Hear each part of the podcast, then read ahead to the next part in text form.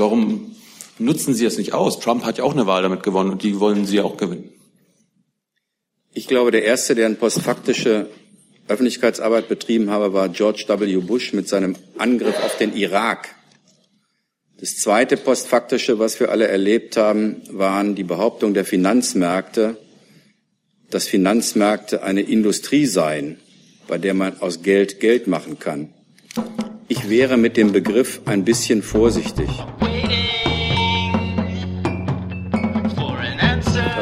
Beginnen wir mit etwas Verspätung.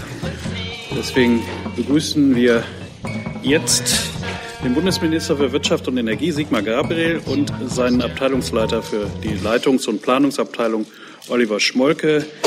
Auf äh, dem Plan steht die Bilanz der Wirtschaftspolitik 2016. Wie ich Sie kenne, können Sie aber auch Fragen zur Zukunft beantworten. Aber starten Sie bitte jetzt. Nichts ist schwieriger als Aussagen über die Zukunft. Liebe Hörer, hier sind Thilo und Tyler. Jung und Naiv gibt es ja nur durch eure Unterstützung. Hier gibt's keine Werbung, höchstens für uns selbst. Aber wie ihr uns unterstützen könnt oder sogar Produzenten werdet, erfahrt ihr in der Podcast-Beschreibung. Zum Beispiel per PayPal oder Überweisung. Und jetzt geht's weiter.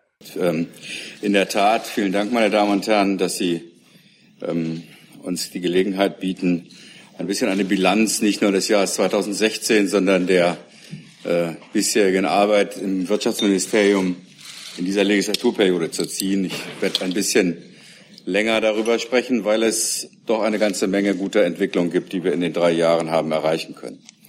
Vielleicht am Anfang aber ein paar grundsätzliche Bemerkungen. Einer meiner Vorgänger im Amt hat mal gesagt, Wirtschaft wird in der Wirtschaft gemacht. Das in der Tat ist nicht unsere Auffassung und auch die manchmal in, der deutschen, in den deutschen Unternehmen verbreitete Vorstellung, das Wirtschaftsministerium sei quasi die Vertretung der Unternehmens- und Wirtschaftsinteressen am Kabinettstisch, so eine Art institutionierte äh, Lobbyvereinigung in der Bundesregierung ist auch nicht unsere Auffassung. Genauso falsch wäre es übrigens, die Sozialministerin als nur als oder auf ihre Aufgabe als Interessenvertreterin von Gewerkschaften und Arbeitnehmern zu reduzieren. Das Wirtschaftsministerium ist das Ministerium der sozialen Marktwirtschaft. Es soll die wirtschaftlichen Bedingungen in Deutschland möglichst gut gestalten helfen, mit dem Ziel, der sozialen Marktwirtschaft für Wohlstand und soziale Sicherheit zu sorgen und eine gerechte Teilhabe aller derjenigen zu gewährleisten am Haben und am Sagen, die die Werte in diesem Land schaffen. Es geht also um Wohlstand und um gesellschaftlichen Zusammenhalt in unserem Haus. Mein Verständnis von sozialer Marktwirtschaft schließt eine marktkonforme Demokratie, wie das die deutsche Bundeskanzlerin mal ausgedrückt hat, aus. Im Gegenteil, es geht um demokratiekonforme Märkte. Ich bin der festen Überzeugung, dass eine in Globalisierungsverlierer und Globalisierungsgewinner gespaltene Gesellschaft kein Erfolgsmodell sein kann, und zwar weder politisch noch sozial, aber eben auch nicht wirtschaftlich. Wer sich die Globalisierung zum Vorwand nimmt, um gesellschaftliche Trennlinien zu ziehen, der wird nur eines bewirken Radikalisierung werden steigen und der Zusammenhalt wird schwächer. Nur in einem friedlichen Land, in dem es sozialen Ausgleich und Zusammenhalt gibt, wird es auf Dauer auch wirtschaftliche Dynamik und wirtschaftlichen Erfolg geben. In den gesellschaftlichen Zusammenhalt, in gute Löhne, soziale Sicherheit, Bildung und innere Sicherheit zu investieren, liegt also auch im Interesse der Unternehmen und der Arbeitgeberinnen und Arbeitgeber. Echte soziale Integration, ein besseres Bildungssystem, für zukünftige Generationen und ein gerechtes Steuersystem machen Deutschland auch innovativer und wirtschaftlich erfolgreicher. Und auch der wirtschaftliche Erfolg unserer Unternehmen braucht Solidarität in der Gegenwart und Innovationen in der Zukunft. Die Renaissance autoritärer Politik ist Ausdruck der Globalisierungskrise. Im Kern spüren Menschen den Kontrollverlust, sich nicht sicher, ob ihr Arbeitsplatz in der Digitalisierung noch erhalten ist. Sie sind sich nicht sicher, ob das Leben auf dem Lande möglich ist oder in der Großstadt man noch eine Wohnung zu bezahlbaren Mieten findet. Sie sind sich nicht sicher, ob wir im Wettbewerb mit anderen Nationen unseren Wohlstand werden erhalten können. Übrigens, ich habe gelesen, dass das Wort postfaktisch zum Wort des Jahres gekürt wurde. Ehrlich gesagt sind die Erfinder des Postfaktischen diejenigen gewesen, die erzählt haben, dass die Liberalisierung der Märkte, freies Spiel der Kräfte an den Finanzmärkten, dass das die Menschen reich macht. Also postfaktisch ist älter, als es in diesen Tagen gerade aktuell ist. Vermutlich war postfaktisch alles das, was uns rund um die 2000er Jahre so über die Entgrenzung von Politik, das Herausdrängen des Staates und das Überlassen des Marktes an die Marktkräfte gewesen ist. Die Ergebnisse erleben wir jetzt. Wir können diese Krise nicht im Alleingang meistern, aber wir können mit unseren Ideen von sozialer Marktwirtschaft ein Vorbild in Europa und in der Welt sein. Ein Modell Deutschland ist das mal genannt worden von Helmut Schmidt als Vorbild für eine offene, sichere, aber eben auch eine soziale und erfolgreiche Gesellschaft. Das ist der Inbegriff von sozialer Marktwirtschaft. Historische Vergleichen hinken oft und führen auch nicht immer zum Erfolg, aber sie helfen, die aktuellen Ereignisse einzuordnen. Dieses Modell Deutschland, einer offenen, solidarischen, aber auch wirtschaftlich erfolgreichen Gesellschaft, finde ich, ist auch immer noch ein gutes Konzept und wir sehen, dass wir damit Erfolg haben. Als Wirtschaftsminister will ich jedenfalls, dass wir uns daran orientieren, das Modell Deutschland auch unter dem Druck der Globalisierung als unsere Form, als unser Angebot aufrechterhalten. Am Anfang meiner Amtszeit hatte ich fünf zentrale Ziele. Erstens die Erneuerung der sozialen Marktwirtschaft und die Rückkehr zur Sozialpartnerschaft mit Gewerkschaften und Arbeitgebern, hoher Beschäftigung und möglichst wachsenden Reallöhnen. Zweitens höhere öffentliche und private Investitionen. Drittens das Chaos in der Energiepolitik zu beenden und auch den ungebremsten Anstieg der Strompreise zu stoppen. Viertens das Ziel, Deutschland gut für die vierte industrielle Revolution der Digitalisierung aufzustellen und fünftens einen Paradigmenwechsel in der Freihandelspolitik einzuleiten, der eine gerechte Gestaltung der Globalisierung ermöglicht, fairer Handel als Bestandteil von Freihandel. Ich finde, wir haben auf allen fünf Feldern gute Fortschritte gemacht. Das bemisst sich für mich erstens und vor allem an der wirtschaftlichen Entwicklung für die Bürgerinnen und Bürger unseres Landes für ihre Einkommen und ihre Arbeitsplätze war 2016, aber auch waren die Jahre 2015 und 2014 gute Jahre. Der Arbeitsmarkt hat sich äußerst positiv entwickelt. Wir haben die niedrigste Arbeitslosigkeit seit der Wiedervereinigung. Man muss sich das mal überlegen. Noch vor ein paar Jahren hat Deutschland über die Sorge gesprochen, sechs Millionen Arbeitslose zu haben. Heute diskutieren wir im Wesentlichen über die Frage, wie wir die Überschüsse unserer wirtschaftlichen Erfolges, wie wir die gerecht verteilen. Was für eine Veränderung in nur wenigen Jahren. 2016 verzeichnete Deutschland mit mehr als 43,5 Millionen Erwerbstätigen wieder einen neuen Beschäftigungsrekord und vermutlich werden wir im nächsten Jahr einen weiteren erleben. Die Entwicklung, der Entwicklung merkt man an, dass sich was getan hat, aber vor allen Dingen kommt die Entwicklung auch bei den Menschen an. Die realen Nettolöhne und Gehälter sind seit Anfang dieser Legislaturperiode durchschnittlich um mehr als 1,4 Prozent pro Jahr gestiegen. Wir haben erstmals wieder Reallohnzuwächse und nicht nur Nominallohnzuwächse. Nicht zuletzt wegen des starken Beschäftigungsaufbaus, aber auch infolge von Tarifabschlüssen und infolge des Mindestlohns.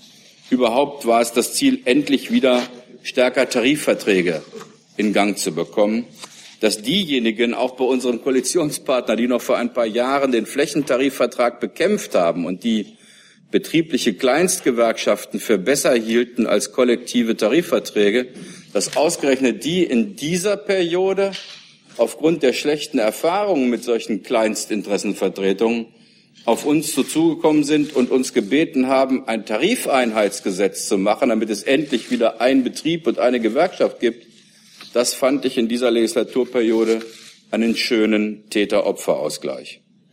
Was heißt das konkret? Das heißt zunächst einmal, dass im Durchschnitt jeder Arbeitnehmer in Deutschland netto rund 1000 Euro mehr im Jahr hat als zu Beginn der Legislaturperiode.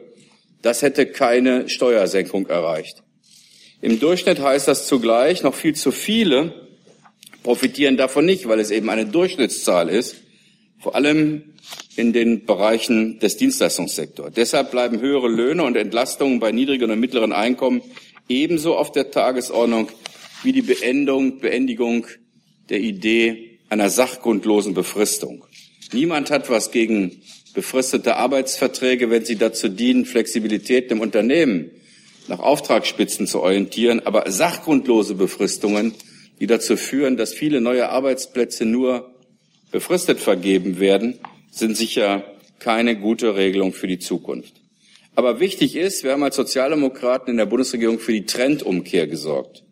Konkret heißt das auch, dass vier Millionen Beschäftigte vom Mindestlohn profitieren und eine Lohnsteigerung von durchschnittlich 18 Prozent bekommen haben, und zwar ohne jeden Jobverlust. Wie Sie wissen, habe ich mich immer wieder in meinem Amt zu dem von Ludwig Erhards formulierten Ziel Wohlstand für alle bekannt, dass Wachstum auch allen nutzen soll und Arbeit sich für alle lohnen soll.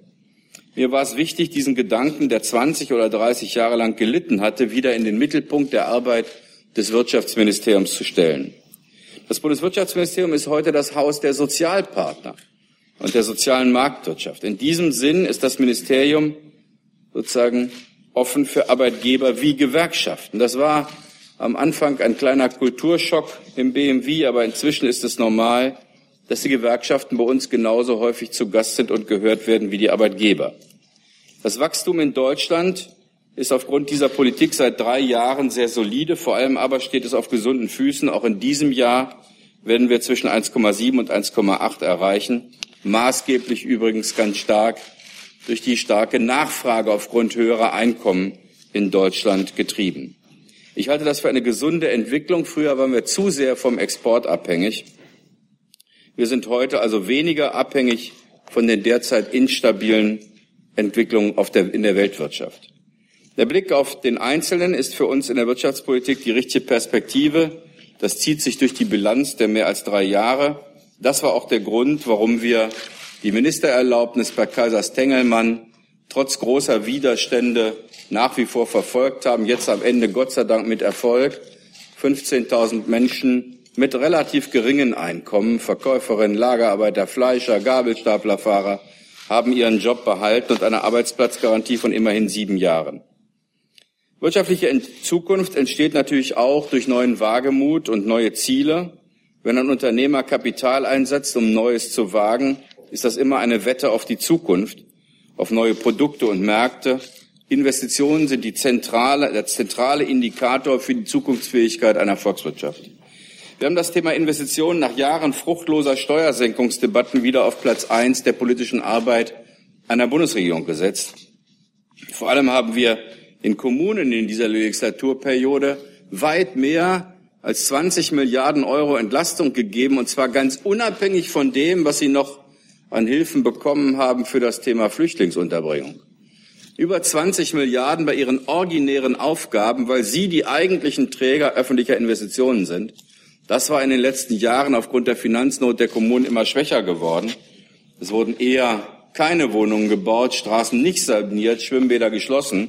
Wir haben abseits all der Hilfen, die es auch für die Flüchtlingsunterbringung gab, den Kommunen mehr als 20 Milliarden Euro bei ihrer eigenen Finanztätigkeit ähm, geholfen. Aber auch die Investitionen im Bundeshaushalt sind um mehr als ein Drittel angestiegen. Das ist, glaube ich, ein, große, ein großer Fortschritt gewesen, um die Investitionstätigkeit des Bundes voranzubringen. Und wir haben sehr viel frisches Geld auch für Wagniskapitalförderung für Gründer einsetzen können. Mehr als zwei Milliarden Euro zusätzliche Finanzmittel. Was früher für die Wirtschaft die Arbeitskosten waren, sind heute oftmals die Energiekosten. Mir war immer klar, dass der Ausbau der erneuerbaren Energien ein Korrektiv finden muss in der Begrenzung der Kosten. Bei der Energiewende haben wir am Anfang der Periode eine chaotische Lage vorgefunden. Alle möglichen Ziele wurden beschlossen. Nur der Ausbau, der schnelle Ausbau galt irgendwie als Ziel, kein Leitungsausbau, es wurden mehr Anlagen gebaut, als die Energieleitungen in Deutschland überhaupt erfassen können. Und vor allen Dingen passierte eins, dadurch, dass der Deutsche Bundestag die Preise für die Erneuerbaren festsetzte, optimierten sich die Marktteilnehmer an diesen Preisen, was zu exorbitanten Grundstückskosten zum Beispiel geführt hat. Das wesentliche Ziel neben vielen Einzelzielen, wir haben, glaube ich, insgesamt fast ein Dutzend Gesetze gemacht zum Thema Korrektur dieser, dieses Chaos in der Energiewende, das wesentliche Ziel war, die erneuerbaren Energien fit für den Markt zu machen und den Markt fit für die erneuerbaren Energien. In Zukunft entscheidet der Markt wieder, also Angebot und Nachfrage, Knappheitssignale über Investitionen und nicht die Preisfestsetzung im Bundestag. Wir haben vorangebracht den Energieleitungsausbau durch Erdka Erdverkabelung. Das ist die Voraussetzung, dass die Widerstände beherrschbar sind. Wir haben die Kraft-Wärme-Kopplung neu geregelt. Wir haben die energieintensive Industrie von Auflagen und Zulagen, sozusagen zusätzlichen Belastungen befreit. Wir haben aber auch dafür gesorgt, dass insgesamt Strompreise sich nicht exorbitant weiter nach oben entwickeln. Wir sind jetzt in einer Situation, dass der Durchschnittshaushaltsstrompreis in Deutschland gesunken ist gegenüber 2013 und übrigens auch die Unternehmensstrompreise gesunken sind, selbst dort, wo sie nicht befreit sind von der EEG-Umlage, immerhin um 0,6 Prozent. Das, was wir in der Energiepolitik gemacht haben, glaube ich, es trägt ganz wesentlich dazu bei, Planbarkeit und Verlässlichkeit in Deutschland in der Energiepolitik wiederherzustellen. Und bis zum Schluss haben wir mit der Europäischen Kommission dafür gesorgt, dass endlich Deutschland seine Energiepolitik nicht mehr blind für die Entwicklung in Europa macht. Wir haben teure Kapazitätsmärkte genauso verhindert, wie wir mit unseren europäischen Nachbarn Verabredungen zur Versorgungssicherheit geschlossen haben, damit wir nicht alle viel zu viele Kraftwerke bauen, und uns gegenseitig aufeinander verlassen können. Sie alle haben mitbekommen, dass wir am Ende jetzt auch die letzten Schritte beim Ausstieg aus der Kernenergie hinbekommen. Ich bin Jürgen Trittin, Ole von Beust und Matthias Platzek sehr dankbar für die Arbeiten der KfK. Ich glaube, wir werden auch die letzten Fragen, die sich mit entsprechenden Schadensersatzforderungen der Unternehmen betreffen, gut regeln können. Wir sind jetzt wieder dort angekommen, wo wir längst hätten sein können, nämlich beim Atomausstieg, den SPD und Grüne konzipiert hatten. Dazwischen gab es viel Chaos rein und raus aus der Atomenergie, die auch übrigens eine der Klagen zu, oder eine der Hintergründe der Klagen sind. Ich glaube, Deutschland hat jetzt eine Energiewende, die planbar und verlässlich ist. Und wir sehen, dass allen Unkenrufen bei den Korrekturen am EEG zum Trotz sich wieder zum Beispiel die deutsche Windenergiebranche auf Spitzenausbauziele zubewegt. Wir haben also, glaube ich, gut daran getan, das endlich zu, äh, in, ein, in ein gemeinsames Konzept zu bringen. Solche großen Transformationen, wie es die Industrialisierung auch war und wie jetzt die Energiewende und die Digitalisierung sind, setzen natürlich auch Spannungen, äh, äh, produzieren auch Spannungen. Es gibt ab und zu Gewinner und Verlierer. Dagegen muss man was tun. Neue Berufe entstehen, andere werden aber entwertet. Um diesen Wandel sozial einzubetten und die Spaltung der Gesellschaft zu verhindern, brauchen wir einen handlungsfähigen, aktiven Staat. Er muss investieren, er muss aber auch Regeln setzen und er muss für sozialen Ausgleich sorgen. Mobiles Internet, Datenökonomie, eine neue Welle der Automatisierung mit dem Schub immenser Rechnungsleistungen und unvorstellbar komplexer Vernetzung von Mensch und Maschine. Diesen Schritt in das digitale Zeitalter hat die Bundesregierung in dieser Legislaturperiode erstmals strategisch angenommen. Ich füge gleich hinzu, fertig sind wir damit noch lange nicht, aber der Anfang ist gemacht. Wir haben mit der Plattform Industrie 4.0 einheitliche Standards gesetzt. Wir haben Kompetenzzentren für den Mittelstand gegründet. Wir haben das, die, äh, das Gesetz gegen Wettbewerbsbeschränkungen auf die neuen neuen Anbieter ausgerichtet, das Telemediengesetz geändert und dem Gesetz zur Digitalisierung der Energiewende gezeigt, wie man das sinnvoll anwenden kann. Wir werden jetzt über die Frage reden, ob wir Plattformen regulieren müssen, haben dazu ein Grünbuch veröffentlicht. Das Internet darf auch kein Schutzraum für Anonymität bei geistigem Diebstahl durch systematische Urheberrechtsverletzungen sein. Auch daran arbeiten wir. Das Internet darf nicht durch marktbeherrschende Datenkonzerne monopolisiert werden. Es muss dem Verbraucher Alternativen bieten und auch Schutzmöglichkeiten. Die Wirtschaft wird geprägt durch große Datenfülle, durch immer neue Sensoren, Haushalte, Autos, Produktion, Logistik, Stromnetze vermehrt werden. Das alte Prinzip der Datensparsamkeit im Datenschutz hat sich überlegt.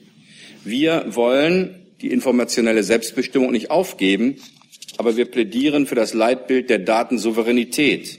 Daten müssen erstens sicher sein vor Missbrauch und Diebstahl und zweitens muss die Verwendung der Daten vom Datenproduzenten aus steuerbar sein. In Zeiten von Big Data müssen wir die Souveränität des Bürgers und der Verbraucher, aber auch der kleinen Wettbewerber schützen. Ordnungspolitik und gute Regeln für offene Märkte, darum geht es bei der Digitalisierung, aber auch in der Außenwirtschaftspolitik. Mit dem europäisch-kanadischen Abkommen CETA ist ein ambitioniertes Handelsabkommen gelungen, das unserem Verständnis von fairem Handel entspricht.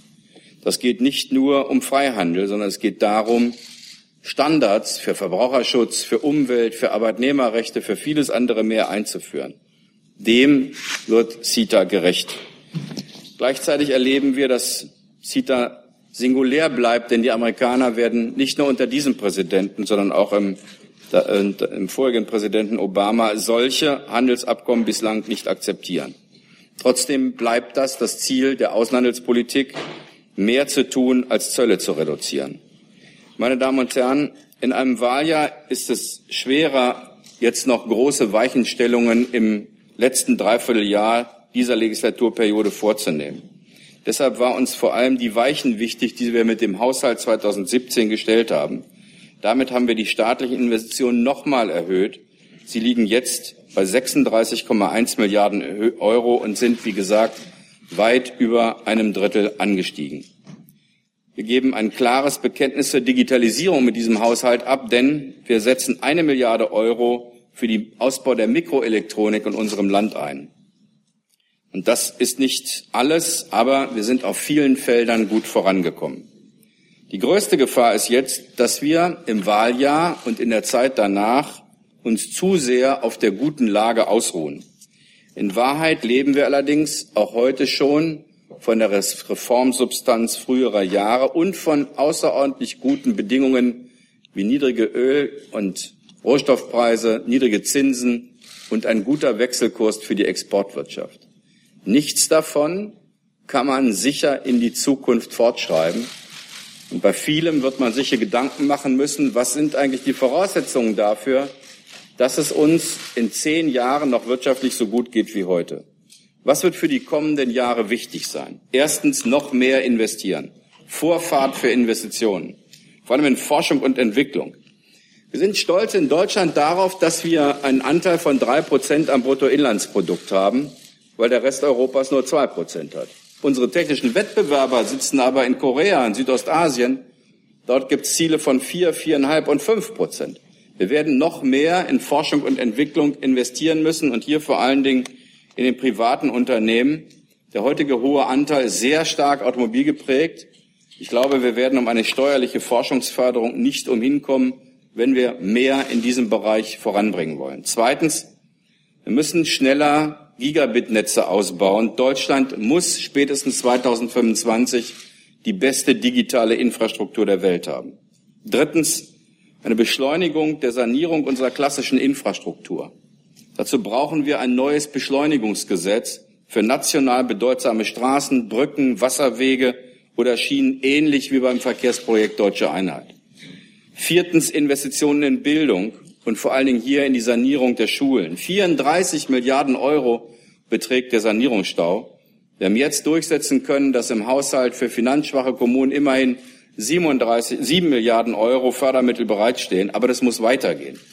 Schulen in Deutschland so zu vernachlässigen, wie wir das in den letzten Jahrzehnten getan haben, ist einem Land, bei dem die einzige wirkliche sozusagen nachwachsender Rohstoff Kinder sind, die wir gut ausbilden müssen. Fünftens, wir brauchen auch Investitionen in den sozialen Zusammenhalt unseres Landes, in Wohnungsbau und Ballungszentren ebenso wie in kleinen Dörfern und Gemeinden. Meine Damen und Herren, das ist noch nicht alles, aber wenn wir diese Investitionen, die ich eben aufgezählt habe, stemmen, schaffen wir gute Rahmenbedingungen dafür, dass wir auch in zehn Jahren noch wirtschaftlich erfolgreich und sozial sicher sind. Unsere Aufgabe ist es ja, Deutschland nicht nur im Heute gut dastehen zu lassen, sondern es Kinder- und Enkelfähig zu machen. Dafür allerdings werden wir auch alle unsere finanzielle Kraft brauchen. Die gute Haushaltslage hat ja einen extrem schwindsüchtigen Grund, nämlich sehr niedrige Zinsen. Jährlich sparen wir derzeit 20 Milliarden Euro, das kann sich schnell ändern. Deshalb wäre es fahrlässig, in dieser und in noch weit größerem Umfang Steuersenkung zu versprechen, wie das unser Koalitionspartner derzeit tut. Inzwischen summieren sich die Forderungen nach Steuersenkungen bei der Union auf fast 40 Milliarden Euro. Aber nicht nur große Steuersenkungen sind falsch, auch überzogene Versprechen in dauerhafte konsumtive Ausgaben sind auch falsch. Wer zur Bundestagswahl zu viel verspricht, wird diese Versprechen nach der Wahl entweder schnell einsammeln müssen oder kein Geld haben, die notwendigen Zukunftsinvestitionen zu tätigen. Deshalb kann man nur an alle Parteien appellieren, auch im Wahljahr Maß und Mitte zu halten. Denn unser Land steht vor großen Herausforderungen, die wir nur bestehen können, wenn wir die unzweifelhaft vorhandene Kraft auch richtig einsetzen. Vielen Dank für Ihre Aufmerksamkeit. Vielen Dank. Damit wir noch etwas Luft für Fragen haben, lassen wir die Regierungspressekonferenz um 11.45 Uhr beginnen. Hier beginnt jetzt Herr Jung mit der ersten Frage. Ja, danke, dass Sie mehr Zeit nehmen, Herr Gabriel. Ähm, ich habe eine Frage zur Digitalisierung. Ist Ihnen ein wichtiges Thema. Ich würde gerne wissen, wenn die Automatisierung und Digitalisierung der deutschen Wirtschaft abgeschlossen ist, gibt es da noch genug gute Arbeit in Deutschland? Gibt es dann noch Beschäftigungsrekorde zu erreichen? Wenn Natürlich. Ja, Erstmal weiß ich nicht, was der Begriff abgeschlossen sein soll, denn auch innerhalb der Digitalisierung werden sich Technologien weiterentwickeln. Im Übrigen glaube ich, dass der, dass dieses Horrorszenario, da ist keine Arbeit mehr. Ich erinnere mich jedenfalls in meiner Zeit, dass alle Produktivitätsfortschritte der Vergangenheit solche Szenarien hatten. Im Kern wird es natürlich auch um Verteilungskonflikte gehen. Wer wird die Renditen, die Effizienzgewinne der Produktivitätssteigerung der Digitalisierung für sich bekommen? Hoffentlich die Unternehmen einen großen Teil, um sie zu investieren, aber natürlich auch Arbeitnehmerinnen und Arbeitnehmer. Es wird zum Beispiel um die Frage gehen, nutzt die Digitalisierung eigentlich auch Freiheit und Souveränitätsansprüche von Arbeitnehmerinnen und Arbeitnehmern durch Arbeitszeitverkürzung ohne Lohnverlust auszugleichen. Zurzeit fahren wir so Debatten, als würden die einen always on sein und die anderen always out. Die einen 50 Stunden in der Woche, die anderen 0 Stunden.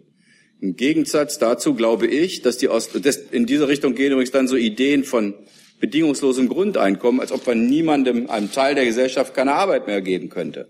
Tatsächlich wird es darum gehen, ob solche Schritte zwei Dinge bewirken. Erstens, uns helfen, den Fachkräftemangel zu untertunneln. Das würde ich mal nicht unterschätzen. Und das Zweite übrigens auch, es wird auch ein Konflikt sein, der mit Arbeitnehmern, mit Gewerkschaften ausgetragen werden muss. Wie hoch sind die Anteile der Digitalisierungsfortschritte, des Produktivitätsgewinn, die dazu beitragen können, die Freiheitsspielräume der Arbeitnehmer zu erhöhen. 1963, glaube ich, war es das, hatten die Gewerkschaften aufgrund der damaligen Entwicklung ein schönes Plakat. Es war ein kleiner Junge, der, der auf dem Plakat stand, samstags gehört Fatih mir. Da haben die Gewerkschaften noch der Illusion unterlegen, nur Väter würden arbeiten gehen. Fand meine Mutter damals schon komisch. Aber die Idee war, natürlich die Produktivitätsfortschritte dazu zu nutzen, dass Arbeitszeit ohne Lohn, Lohnverlust reduziert wird. Das nächste Plakat sind vielleicht Junge und Mädchen, die sagen, na, Mutti und Vati haben mehr Zeit für uns. Zeitsouveränität ist eine sozusagen der Antworten der Digitalisierung, jedenfalls, wenn sie gerecht genutzt wird. Frau von Hahn. Äh, Herr Gabriel, Sie hatten im Zusammenhang mit dem Kindergeld am Wochenende gesagt, äh, dass man auch darauf achten muss in Europa, und das ist ja eine Investitionsentscheidung, wie die Unternehmenssteuern in der EU aufgestellt sind. Äh, Sie haben hier, glaube ich, wenn ich das richtig gelesen habe, Ungarn zitiert wo derzeit die Unternehmenssteuern gesenkt werden. Äh, was kann man dagegen tun, um diese Steuerungleichheit, Ungerechtigkeit in der EU voranzubringen? Was konkret planen Sie da? Also das Erste tut gerade Frau Vestager. Die untersucht, ob solche niedrigen Steuersätze nicht in Wahrheit eine illegale Wettbewerbshilfe sind, eine staatliche Subvention. Das finde ich schon mal gut. Das ist immerhin mit einem Konzern wie Apple 14 Milliarden Euro die die in Irland nachzahlen sollen. Der eigentliche Skandal besteht daran, dass Irland zwar Bürgschaften aus Deutschland und anderen europäischen Ländern akzeptiert hat, um aus seiner Bankenkrise rauszukommen, sich aber weigert, 14 Milliarden Euro von Apple zu nehmen. Ich glaube, dass wir eine ernsthafte Debatte darüber in Europa brauchen, bei der übrigens in der nächsten Finanzplanungsrunde ein Land wie Deutschland nicht mehr den Fehler machen sollte, sein Drohpotenzial immer nur auszurichten darauf, dass man möglichst geringe Nettozahlungen in Deutschland hat. Das haben wir beim letzten Mal gemacht. Das Ergebnis war, dass die Strukturhilfefonds reduziert wurden und wir weniger Geld für Ostdeutschland bekommen haben. Ob das besonders schlau war von CDU, CSU und FDP, wage ich mal zu bezweifeln. Aber zu sagen, es kann nicht sein, dass die Nettozahlerposition Deutschlands groß ist, weil andere Länder, zum Beispiel in Osteuropa, nicht in der Lage sind, ihre eigenen Steuerauskommen auszuschöpfen. Und ich meine, ich glaube, Polen bekommt aus der Europäischen Union über 17 Milliarden Euro jedes Jahr. Also sozusagen eine Umwegfinanzierung zu organisieren mit hohen Nettozahlungen und gleichzeitig die eigenen Steuern zu senken, das glaube ich, ist eine Debatte, die wir nicht hinnehmen können und das muss man äh, in einer solchen Auseinandersetzung über den EU-Haushalt dann auch ähm, machen. Ich glaube jedenfalls, dass das ein sehr unfairer Umgang ist in Europa. Die einen zahlen, die anderen senken die Steuern.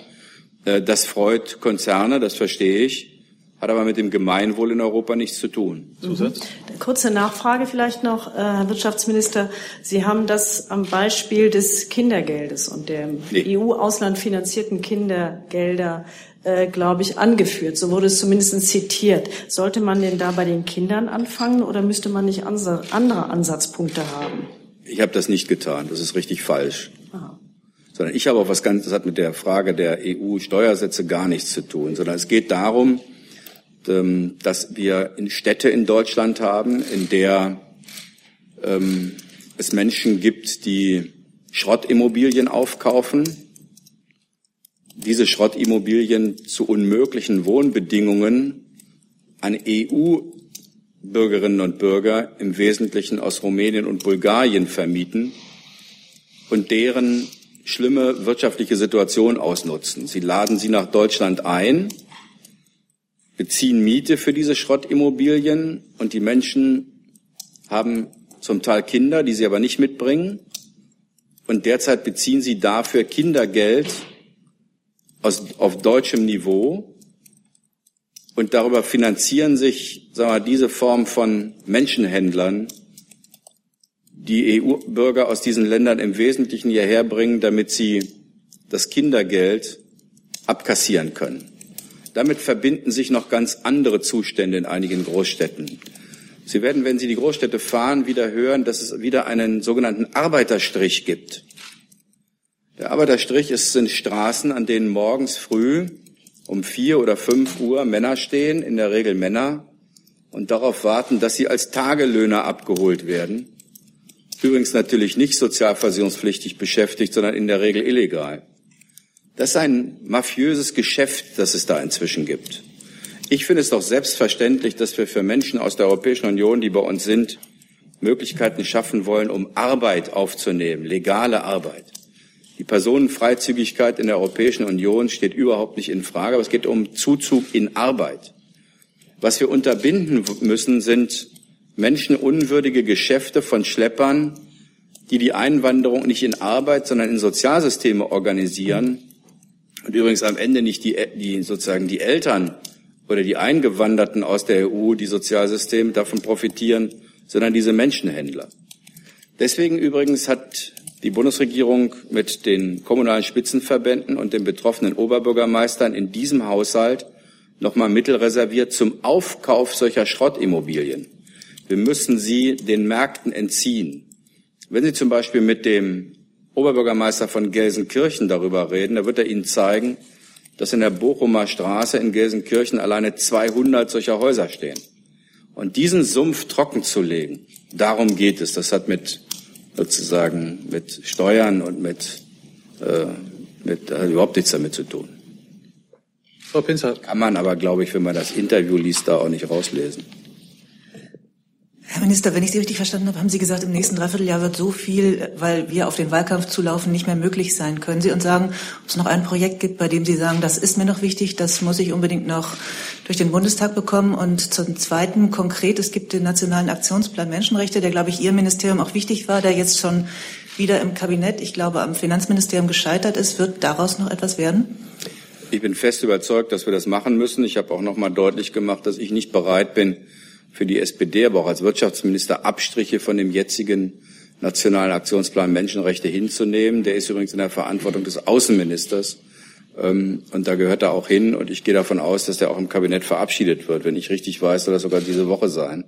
Äh, das kann ich aber jetzt nicht genau sagen. Aber ich werde jedenfalls keine weiteren Abstriche akzeptieren. Also was unser, erstens haben wir in der Koalition natürlich noch eine Reihe Geschichten, zum Beispiel jetzt die Umsetzung der ganzen Veränderungen nach dem Bund-Länder-Finanzausgleich. Da gibt es eine Grundgesetzänderung, die dazu führt, dass wir das Schulsanierungsprogramm vorantreiben können. Wir haben ja die Mittel dafür auch erhöht auf sieben Milliarden.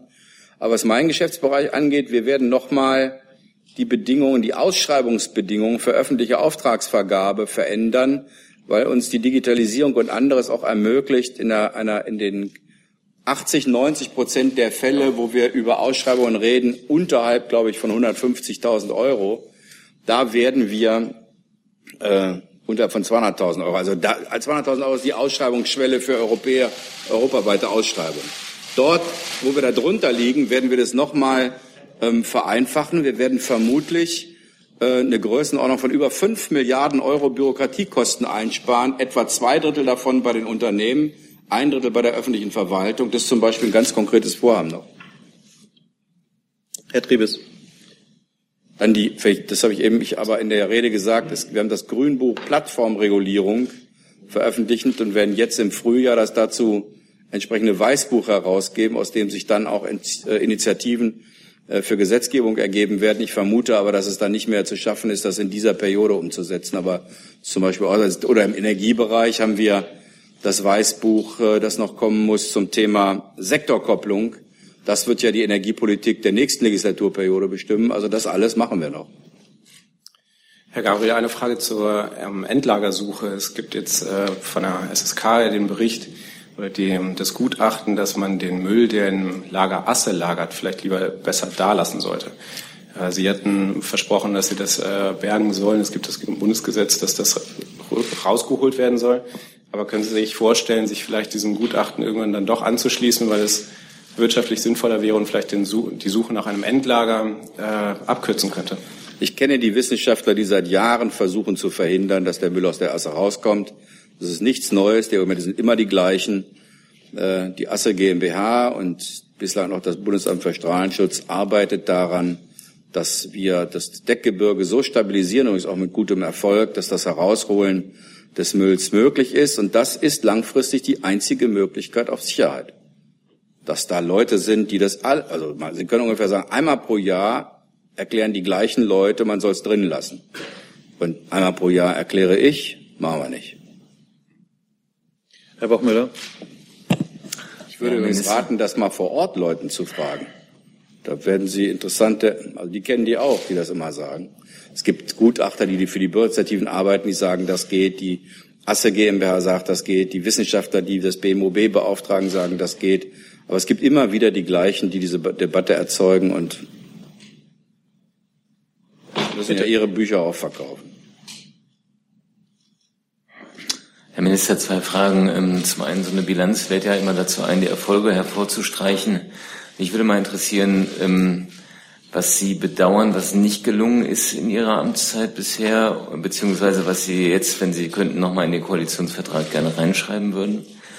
Und zum anderen, Ihre Parteifreundin Hendricks hat am Wochenende nochmal einen Vorstoß gemacht in Richtung Fahrverbote in Innenstädten, ähm, wo die Union sehr scharf dagegen schießt. Mich würde mal interessieren, was halten Sie denn davon? Also ich glaube, dass wir es wirklich geschafft haben, fast alles, was wir uns in dieser Legislaturperiode vorgenommen haben, zu realisieren. Äh, und deswegen habe ich jetzt jedenfalls nichts, wo ich sagen würde, das haben wir vergessen, da muss man anders machen. Bei der nächsten Runde stellen sich andere Fragen. Ein paar davon habe ich eben genannt. Ich glaube, dass dieses Land sehr viel mehr in sozialen Zusammenhalt investieren muss. Das ist auch der Voraussetzung, die Voraussetzung für eine friedliche Gesellschaft und nur in der hat man wirtschaftlichen Erfolg. Die Frage, die Sie gestellt haben, was in den Innenstädten, das bewegt ja vor allen Dingen die Städte selber. Ich bin nicht so sicher, ob man sozusagen ich vielleicht mal damit starten sollte, in den Innenstädten mehr für den ÖPNV zu tun. Es gab Vorschläge aus den Ländern, die leider in den Haushaltsplanberatungen nicht zum Zuge gekommen sind, die ich ausgesprochen interessant fand. Die haben gesagt, lasst uns doch mal mit dem Thema Elektromobilität und Schadstofffreiheit mit einem Programm starten, das den gesamten öffentlichen Nahverkehr betrifft um dort schon mal einen großen Anteil der Schadstoffe rauszuholen. Ein großes ÖPNV-Programm. Ich finde, mit so etwas mal loszulegen, würde zeigen, wir können mehr als jedes Jahr über ein neues Verbot zu diskutieren. Ich würde mir wünschen, dass wir, wenn wir jetzt zwei Entwicklungen, einerseits haben wir eine Gesetzgebungsvorschläge der Länder, die mit Blick auf die Großstädte versuchen, na jedenfalls den Anteil der Fahrzeuge, der bei bestimmten Konzentrationen gar nicht mehr fahren darf, noch irgendwie einigermaßen im Griff zu behalten. Aber gleichzeitig finde ich eben, dass diese Idee, den gesamten ÖPNV sich anzupacken und dort ein großes Programm zu machen zur Reduzierung, dass das leider ein bisschen zu kurz gekommen ist. Das wäre mein Vorschlag, damit mal direkt anzufangen. Herr Jung, bitte. Herr Gabriel, nochmal zur Finanztransaktionssteuer. Da setzen Sie sich auf, äh, für eine Einführung auf europäischer Ebene ein. Warum sind Sie nicht dafür, dass Deutschland da vorangeht und so irgendwie? Machen wir doch, wir haben eine Bankenabgabe. Aber keine Finanztransaktionssteuer. Nee, dies macht auch nur Sinn, wenn Sie das wenigstens bei einem größeren Umfang äh, der europäischen Standorte für Finanztransaktionen durchsetzen. Nur dann macht sie Sinn. Die scheitert nicht an Deutschland. Hm? Diese Steuer scheitert nicht an Deutschland. Herr Kreuzfeld. Ja, noch mal kurz zurück zu der ähm, Verkehrsfrage.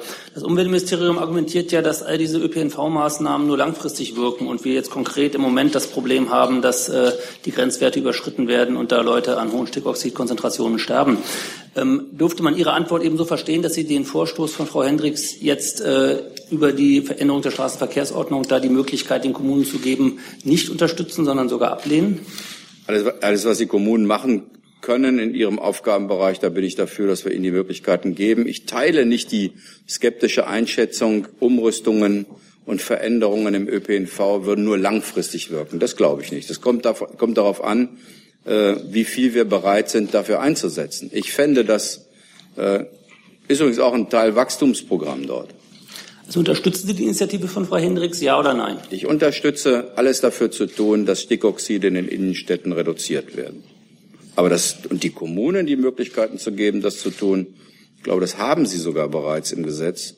Also jedenfalls haben wir mal bei den Plaketten den Kommunen die Möglichkeiten gegeben, äh, Fahrverbote zu machen. Bin aber, kann Ihnen dazu jetzt aus dem Stehgreif keine äh, wirklich sichere Antwort geben. Nochmal, ich halte es für absolut falsch, die beiden Dinge gegeneinander zu spielen, sondern ich halte es für richtig, die Bedeutung des öffentlichen Nahverkehrs in dieser Frage nicht zu unterschätzen und über Programme möglichst schneller Umrüstungen nicht nur nachzudenken, sondern sie zu realisieren. Herr Kollege, bitte. Das Mikro vor Ihnen. Andreas Niesmann, RND. Herr Gabriel, eine Frage nochmal zurück zu dem Kindergeld. 190.000 ähm, äh, Kinder von ähm, EU-Ausländern haben das im letzten Jahr bezogen, die, also die im Ausland gelebt haben, im EU-Ausland. Können Sie in der Größenordnung sagen, wie viele davon aus Ihrer Sicht in diesen missbräuchlichen Fall reinfallen? Ich habe nur eine Zahl gehört, dass die Zahl um 50 Prozent gestiegen ist. Ja, genau, der allgemeinen Bezieher.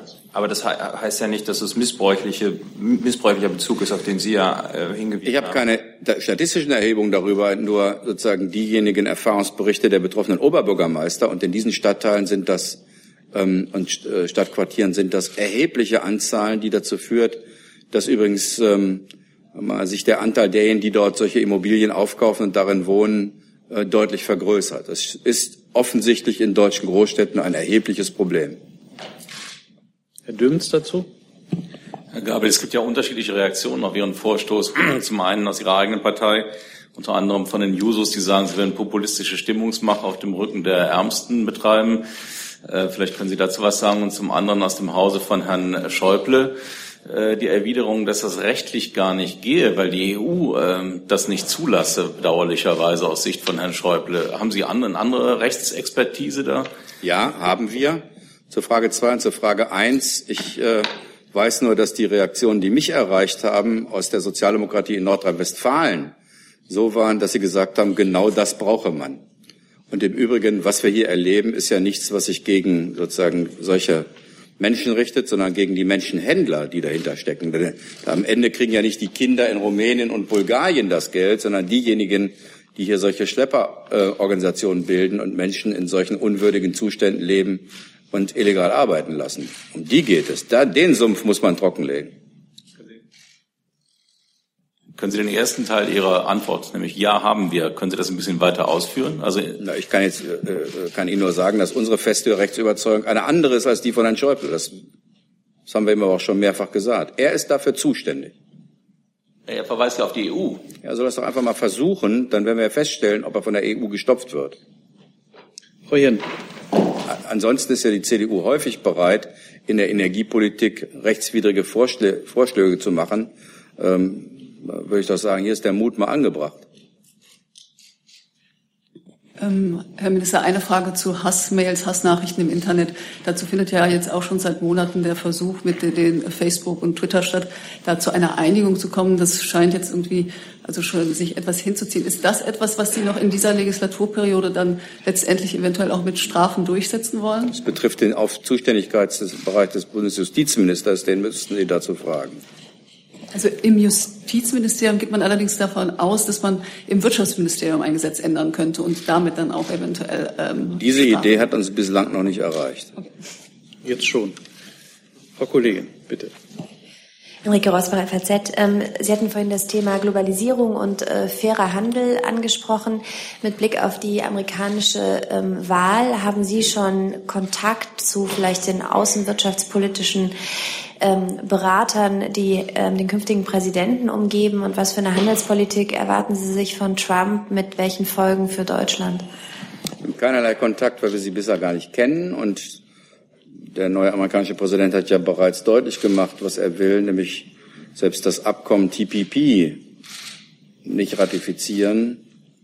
Und wir gehen davon aus, dass äh, er eher eine protektionistische Politik betreiben wird. Welche Auswirkungen das hat, hängt ein bisschen davon ab, ob es uns gelingt, mit den asiatischen Staaten, die sich sicherlich jetzt von den Vereinigten Staaten enttäuscht fühlen, mit denen gute Abkommen zu schließen. Das wird sicherlich eine der denkbaren Folgen sein. Das muss nicht nur negative Folgen haben. Ich glaube, es wird am Ende für die Vereinigten Staaten negative Folgen haben. Aber es ist alles sehr schwierig zum jetzigen Zeitpunkt zu beurteilen, weil zwischen Ankündigung und Realität können ja gelegentlich Unterschiede liegen.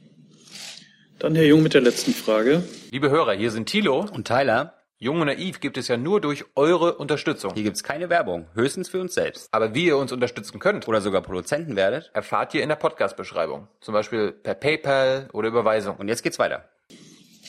Herr Gabriel, Sie sprechen von guten, von guten Deals, von Sümpfe trockenlegen. Das ist ja auch Trump-Sprache. So hat er Wahlkampf gemacht. Gleichzeitig kritisieren Sie das postfaktische, das postfaktische Zeitalter. Warum ähm, nutzen Sie diese Post, das postfaktische Zeitalter jetzt nicht als Wahlkämpfer? Also warum sagen Sie, wir gehen jetzt nicht, wir gehen jetzt noch mehr auf das postfaktische? Ich meine, ich bin mir sicher, dass dieser Bericht ist auch ein wenig postfaktisch. Also warum nutzen Sie es nicht aus? Trump hat ja auch eine Wahl damit gewonnen und die wollen Sie auch gewinnen. Ich glaube, der erste, der eine postfaktische Öffentlichkeitsarbeit betrieben habe, war George W. Bush mit seinem Angriff auf den Irak das zweite postfaktische, was wir alle erlebt haben, waren die Behauptung der Finanzmärkte, dass Finanzmärkte eine Industrie seien, bei der man aus Geld Geld machen kann. Ich wäre mit dem Begriff ein bisschen vorsichtig. Ich fand es auch nicht besonders klug, den zum Wort des Jahres, ein bisschen eher das Unwort des Jahres. Natürlich gibt es Lügen im Internet, es gibt keine Fake News, es sind Lügen. Und es gibt Kampagnen damit. Hetzkampagnen, Verleumdungskampagnen, gegen die muss man vorgehen. Man muss ein bisschen aufpassen, dass diejenigen, die sich von den Globalisierungsversprechen der Vergangenheit und von den postfaktischen Behauptungen, die im Zusammenhang mit der Globalisierung aufgestellt wurden, dass die, die sich davon enttäuscht fühlen, jetzt nicht den Eindruck bekommen, dass sozusagen die gleichen, die vorher falsche Meldungen über die Chancen der Globalisierung und all das, was da stattfindet, in die Welt gesetzt haben, die würden Sie jetzt für zu dumm erklären, die Kritik daran zu verstehen. Ich finde den Begriff ein bisschen schwierig. Ich finde ihn auch deshalb schwierig, weil er den Eindruck vermittelt, da gucken die Wissenden mal wieder auf die Unwissenden herab und sagen, ihr seid einfach nur zu blöd, die Welt zu verstehen. Ich wäre ein bisschen vorsichtig damit. Damit sind wir am Ende dieser Pressekonferenz angekommen. Kleine Umbaupause, dann geht es mit der Regierungspressekonferenz weiter. Für das Erste für heute. Vielen Dank.